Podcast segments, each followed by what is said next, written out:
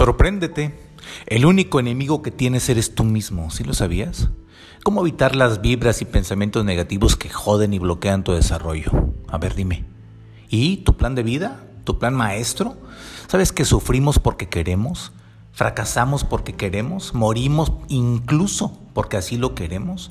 ¿Nos accidentamos porque queremos? ¿Peleamos porque queremos? Todo lo negativo de la vida llega a través de nuestros pensamientos negativos, incontrolables, por ese sentido estúpido de boicotearnos todo de seguir los patrones derrotistas que de alguna manera los absorbiste de la cuna, de tus papás, de tus amigos, de tus vecinos, pero que en el fondo es una energía que no es para ti.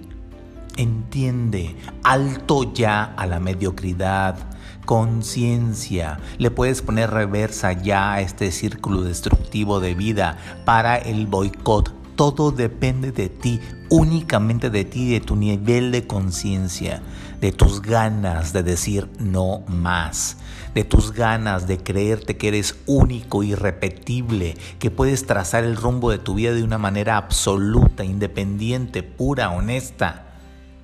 Créetela. No hay más. Solo tú puedes hacer el cambio en ti. Y es más fácil de lo que crees. Es una actitud.